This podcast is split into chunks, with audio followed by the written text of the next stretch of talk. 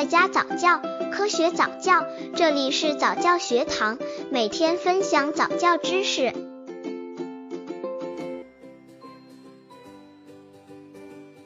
三个月宝宝如何进行早教？三个月的宝宝是第二个发育高峰期，这时宝宝各方面的发育都很快，这时应该如何进行早教呢？刚接触早教的父母可能缺乏这方面知识，可以到公众号早教学堂获取在家早教课程，让宝宝在家就能科学做早教。三个月宝宝如何进行早教？一、发展幼儿语言是早期教育的关键。人的智力核心思维与语言密切相关，思维的发展离不开语言的发展。发展儿童语言在很大程度上决定儿童早期教育的成败。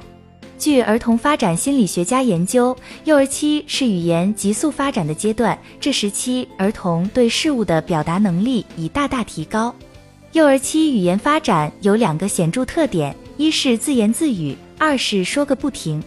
发展幼儿的语言主要通过和成人的语言交流，因此幼儿的家长和教师，包括保姆，应当注意和幼儿的语言交流，把增加幼儿词汇量和提高幼儿理解语言意义的能力作为对幼儿进行早期教育的最重要的任务。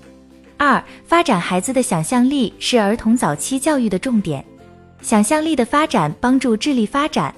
爱因斯坦说：“想象力比知识更重要，因为知识是有限的，而想象力概括着世界上的一切，推动着进步，并且是知识进化的源泉。